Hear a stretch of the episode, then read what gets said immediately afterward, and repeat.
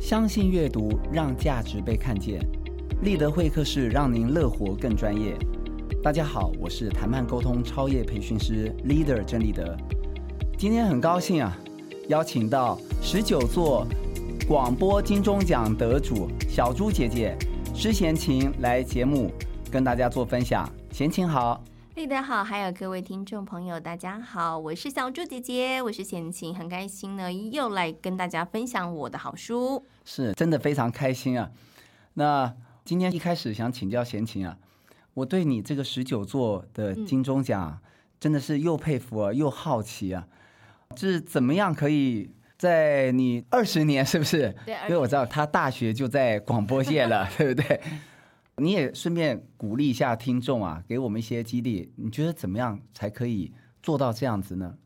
其实我先来讲一下，我最近有一个同事跟我分享，因为有人邀请他去讲说，诶，到底怎么样可以获得金钟奖？因为他是那个去年金钟奖的评审， 他告诉大家就是心中没有金钟奖，你才有机会拿到金钟奖。所以你就是从第一座就是这种其实没心有，态吗？对我我也我也没有办法那么早就老僧入定，是哦是对对 对但是大概我觉得是第几座的时候 啊？大概十座之后吧，我觉得就比较没有那么的。在意奖项这件事情，那在意的是什么？在意的是每一年我其实有没有拿出一个我自己觉得好的作品，然后我觉得是一个有创意跟好玩的节目。就是大概十座之后，我其实就比较没有那么在意说哦，那去参加比赛会不会有好的成绩？我反而更在意的是自己的节目的内容跟品质，然后我自己觉得满不满意这件事情。对，是，那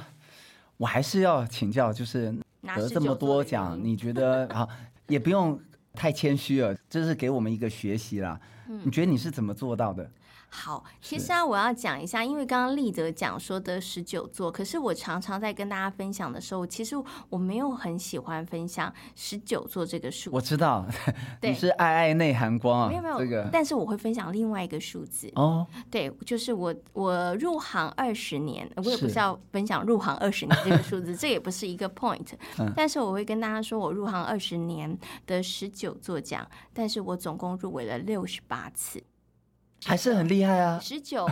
二十、十九跟六十八这三个数字，我要给立德猜猜看了。好了，你觉得哪一个数字其实对我来讲是比较有意义的数字？我觉得六十八是不是？对，其实是六十八这个数字。是因为没有六十八次的入围，我达不到十九次的金钟奖，所以这六十八次的入围非常的重要。而这六十八次的入围，它代表的是我做的这些节目，然后被肯定，被肯定，被看到然后我觉得也因为你每一个节目你都认真的做，所以才会创造了高的入围的次数。是然后因为有高的入围的次数，当然你的获奖的几率就会比较高。我们用一个数学的几率是来是计算的话， 对对对，所以其实我常会勉励大家，就是所以你不要只有看到十九，你应该看到前面是六十八，那你要再看看六十八的。在前面是，但你到底做了多少的节目，可以达到六十八次的入是，好像一个漏斗一样，对不对？所以你就会找到那一个原来就是你平常所有你可能做的节目，每一个都会是学习跟积累你能力的机会。我入围六十八次，我总共做过超过五十个节目，是是，哇我觉得所以所以我忽他然觉才得会有嗯机会嘛，就是因为你的尝试多，然后是你的经验多，那积累的多，对，那当然后面被看见的可能性就高了，所以它是一个有逻辑性的。这是对没错没错，我忽然觉得有种莫名的感动 啊！我教销售，我们说漏斗定律嗯嘛，哦，简单说，你要成交一个 case，你可能要打两百通电话，是嗯就是这样。那中间呢，对不对？越来越少，所以它不可是能是有那一种你可以直接跳一步登天，这件事情，当然不太可能的事是情，是就是你可能一次一座两座可能是有机会的是是，可是，嗯，有人讲说，哎，那你比如说到十九，那十 九真的因为真的真的因为有六十八，这六十八真的来自于超过五十个节目是是。的积累，我插个话题，因为我喜欢看 NBA 啊、n b a 最之前历史的得分王啊出来了啊、叫 LeBron James。如果各位有打篮球的话，他也是花了二十年哦，而且呢都没有受伤，哦，这样真的很子不容易。对不断的奋战，所以他也会说，哎，这个不是一夕之间就可以达成的啦，真对的，不对？是，那你是非常棒的广播节目主持人啊，你也是畅销作家，而且你都是写童书，对不对？嗯跟亲子有关的。今天我们就要分享你这一本是比较近期的一本书，叫做《走吧走吧，跟世界做朋友》啊、我知道你的书都是从你的节目，然后呢，出版社就会找上你就对了。是那可不可以说说这本书当初是怎么样成型的呢？好，走吧走吧，跟世界做朋友。它其实刚好在疫情前的哦时候，然后出版哈，然对后，二零后二来零，对，是所以后来那个疫情爆发之后，大家不能够出国，我觉得看这那本更书也，赞了， 看这本书也蛮棒你的，们有远见 对，哎，还可以满足大家想要出国的这个欲望哈。是是，好，那刚刚其实立德有提到了，因为我的书大概都是从节目当中延伸出来的。对，那当时呢，我制作了一个儿童节目，叫做《我的世界好朋友》，带着所有的大朋友跟小朋友去认识世界上不同的国家。是好那那个时候就在思考，到底该怎么样来企划制作这个节目会比较有趣呢？是，所以我就想到，哎，旅行团这样子的概念，大家如果有有跟过旅行团的话，你会知道一定会有一个当地的导游，对是不对？然后导游会带你看风景名胜，对然后，最后呢，旅行结束的时候，大家要带伴手礼伴手礼，回对，家。对，所以我就用这样子的概念去包装整个节目。那所以呢，节目当中会有导游，然后呢会有是各地的风土民情的介绍，然后对最后一个有当地的物产对或是特色的产品的是介绍。哈。那在导游的部分上面呢，就想说要找谁呢？后来想一想，哎，那其实我可以借由这个节目来介绍每一个国家非常重要的人物，也许是他们的国父，也是许是一个很知名的音乐家，也许是画一家个知名的画家。对，因为呢，这些呃有名的人物，他们在他们的国家生长的时候，一定也有来自于国家给他们的养分，对，没或错是，国家当时的一些社会环境，所以是于是造就了他们的机会，或是给他们一些能力的培养。或是磨难，对，也有可能对哈、所以呢，其实我那时候就把这个导游的角色呢，就决定由当地的名人来担纲演出这哦，样。很有名哦，对对 对，然后是，在风土民情的部分上面呢，我可能就会找哎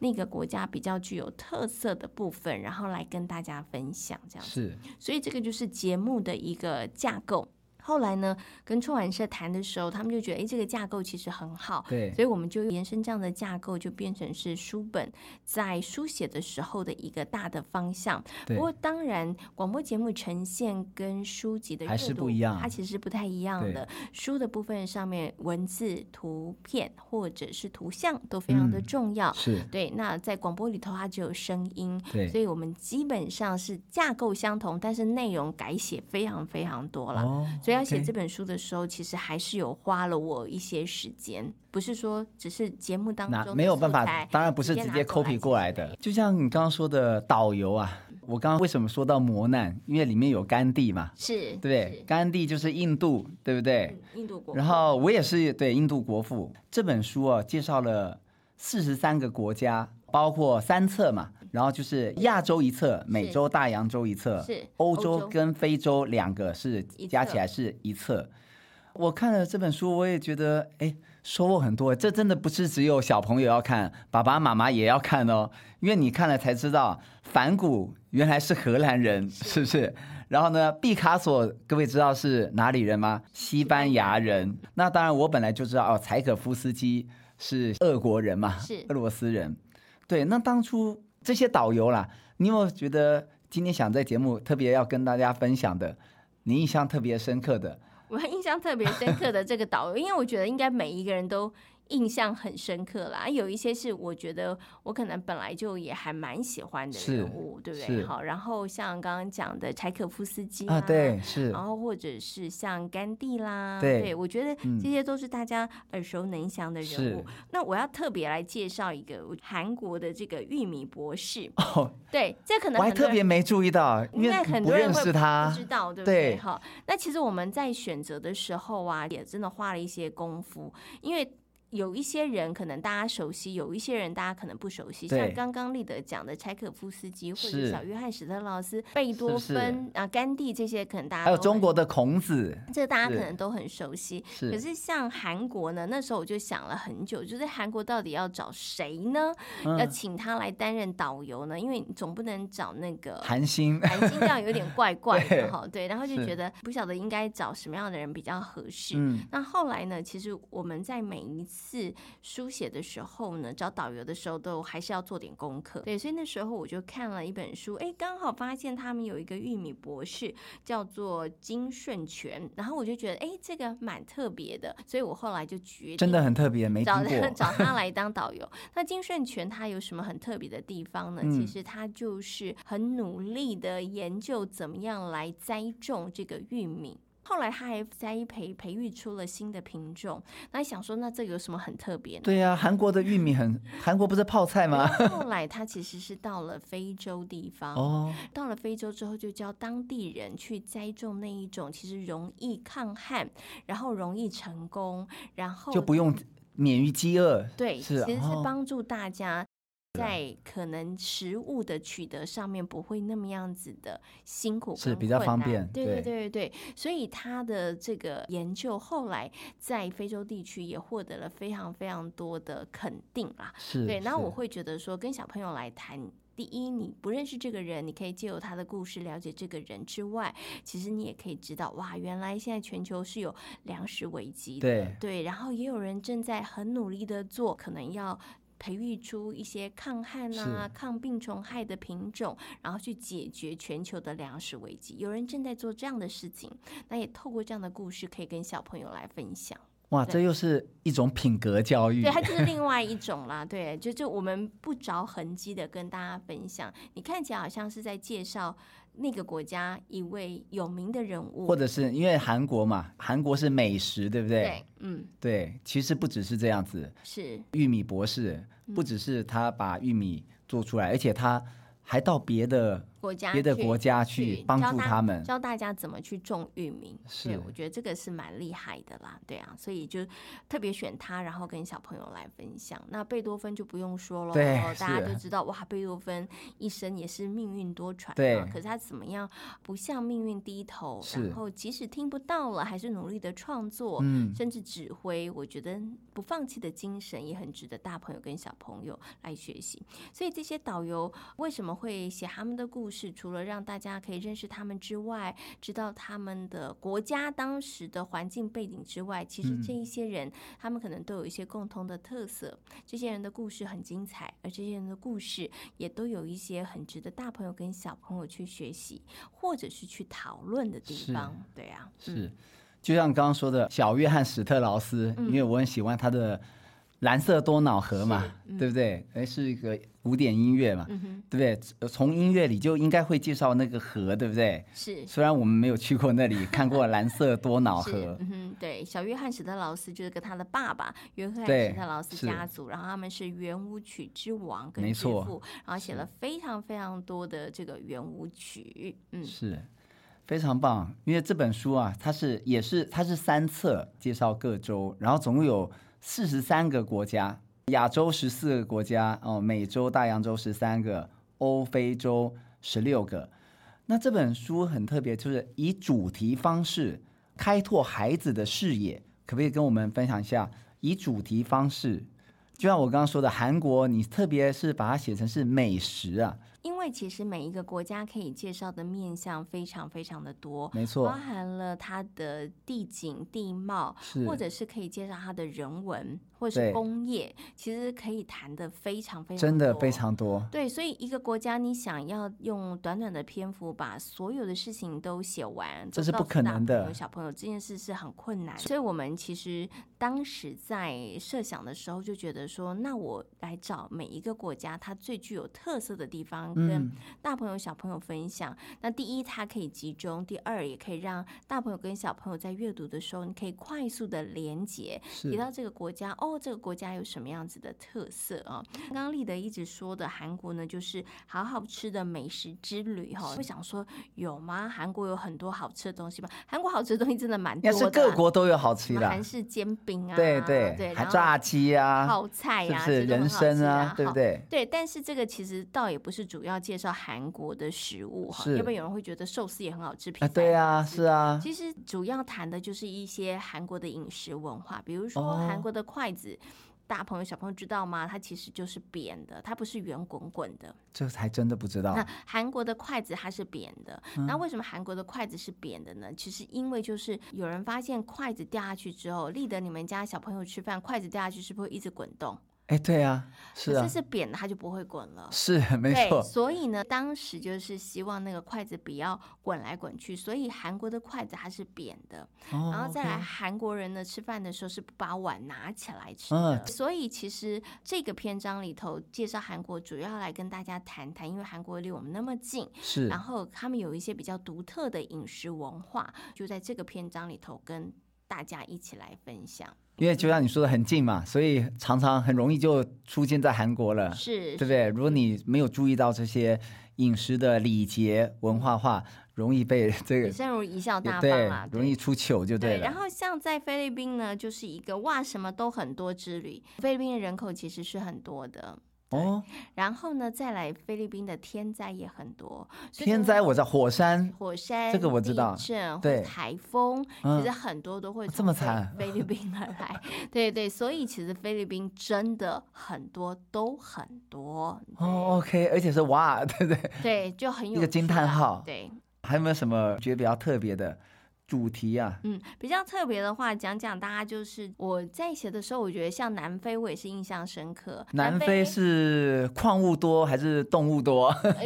一般人可能会想到就是南非的矿产很对，多矿产很多，对，可是事实上南非的动物也非常非常多，是对。是，然后像澳洲的时候，我也印象深刻。其实澳洲的野生动物也非常多，而且澳洲的野生动物有很多是在澳洲当地才有的动物，袋、鼠算吗？无尾熊啊， 无尾熊其实，OK，都是对对嗯对，所以像南非啦，或者是澳洲对啦，我印象很深刻，就是他们的野生动物非常非常是的多。然后南非有一个也很多，因为野生动物多，所以它的国家公园哦，对，其实也很多，而且占地很也有非名非常的大。对，是所以是就透过这样的方式，会比较容易让大家记得这个国家的一些特色。对，是然后大家就比较不会觉得说，哎，提到这个国家，哎，好像没有什么具体的印象。像我相信大家现在应该都会记得哦，菲律宾，哇，什么都很对多，对不是对？然后这倒是让人很 surprise 的。对，然后南非呢，就是它的国家公园很多，对澳洲可能它的动物、野生动物很多，这是就是一个快速可以让大家记得那个国家特色的一个方法啦。因为你讲到澳洲啊，我就想到你澳洲的导游是立克胡哲，嗯，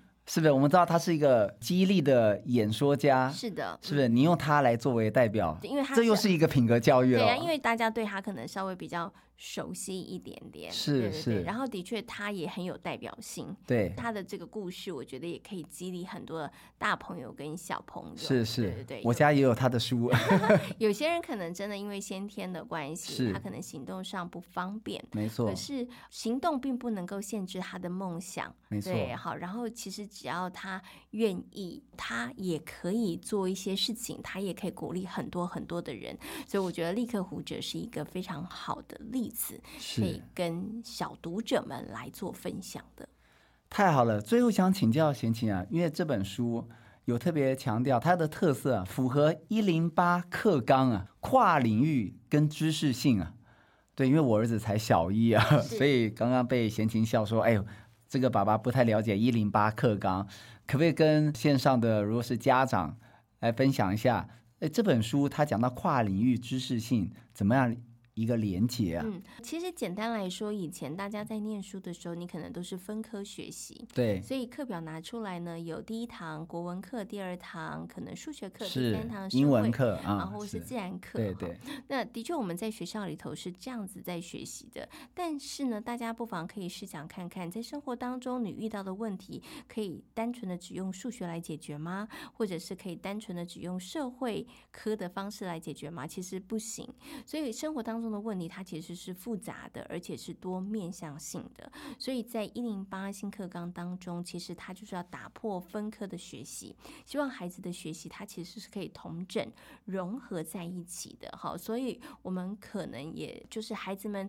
不再是那一个碰到，比如说一加一等于二这样子的一个数学题，他可能会碰到的是一个状况的问题。哦，对，可以举个例子吗？可以举个例子，比如嗯说，譬如说现在买蛋这个概念啊，是不是？ 你看是我刚刚之前才跟丽德讲对啊蛋，比如说蛋好，那现在是五块，然后那个鸡蛋可能要公涨卫价它也了要涨价了，好对它就涨一成好了。是涨一层，那就可能涨个一块好了，对嗯不对？然后是，就变呃一层是一块嘛，我也不知 道 没关 系，可见我的数学很差。 好，反正它就是，反正就是涨价今天是了五对块，然后明天可能就是变成是六块。是那以前我们的可能考法就会是说，哦，因为。供应不足的关系，所以原来蛋每一颗从五块钱变成十块钱，请问它的涨幅是多少？这就单纯的数学问题。对，没错对不对好，标涨准数学问对题，，可能是十趴或是二十趴，是这是是数学问题。可是，在生活当中，你解决这个问题之后就没了吗？其实当然不是啊，你一定要想说，我们应该去探究的是，到到底为什么？坏是不是？对，为什么会造成蛋价的上涨？是因为气候变迁，所以鸡不下蛋，是还是因为呢整个管理的问题，所以供造对不对成了产低销温？对对，是好，或者是说整个社会层面，就是我们的产销链的问题。对对对，比如说我们的中盘、大盘是到零售商，这个供应链上是不是出现了什么样子的问题？所以造成了鸡蛋的价格，它必须会有一些波动。对是然后，所以你看，所以它的整个面向可以切到非常多，它就会攸关了可能自然环境，它可能攸关到了社会的这个部分上面，是对，可能有还有销售的技巧啦。如果孩子年纪大一点，所以他其实我们生活当中的问题，它不会只是一个单一没的数错学问题，点它线面它其实是涵盖了很多的面向，是对，所以也是现在在一零八新课纲里头，希望可以打破分科学习，让孩子的学习他其实可以更跨完领整域对，所以以这一本书来说，大家会发现，嗯，我们在讲以前我们会觉得认识国家这件事情其实是地理老师要教的事情，可是我们在这本书当中聘请了非常多的导游，而这些嗯导游他们有的是、呃艺术界的，有的是政治的，对那有的是文学的，是那有的是公益的，所以你会发现，哎，其实它横跨的面向非常非常的广。然后我们在讲的这一些风土民情里头，除了有地形地貌、地理的部分之外，会有社会，然后也会有一些历史的部分。比如说像在法国，就跟大家谈谈了，大家很熟悉，也很向往想要去的米其林餐厅。嗯米其林的这个到底评鉴是怎么来哎的？对对，好，那其实就会在法国这个国家当中跟大家说，米其林的这样的评鉴标准，会有米其林其实是跟轮胎公司有关。是对是没错对，你看，我们本来只是介绍认识一个国家，可是你可以因为我们的设计，你可以横跨音乐的面向、艺术的面向、社会或者是地理的面向，所以它其实是一个，我觉得也还蛮符合现在一零八新课纲当中的跨科整合的学习。哇，实在太棒了！这本书啊，是由十九座广播金钟奖得主小猪姐姐写的。走吧，走吧，跟世界做朋友。它是第一套结合文化艺术、建筑、饮食、音乐、自然的一本好书啊，适合孩子读，也适合父母读，大小朋友都可以读，绝对对你知识面，而且呢，还有品格教育啊，也会有所激励哦。今天很高兴啊，邀请到小猪姐姐闲情来节目跟听众们分享，我们下次见，谢谢闲情，呢，也谢谢大家，谢谢拜拜拜拜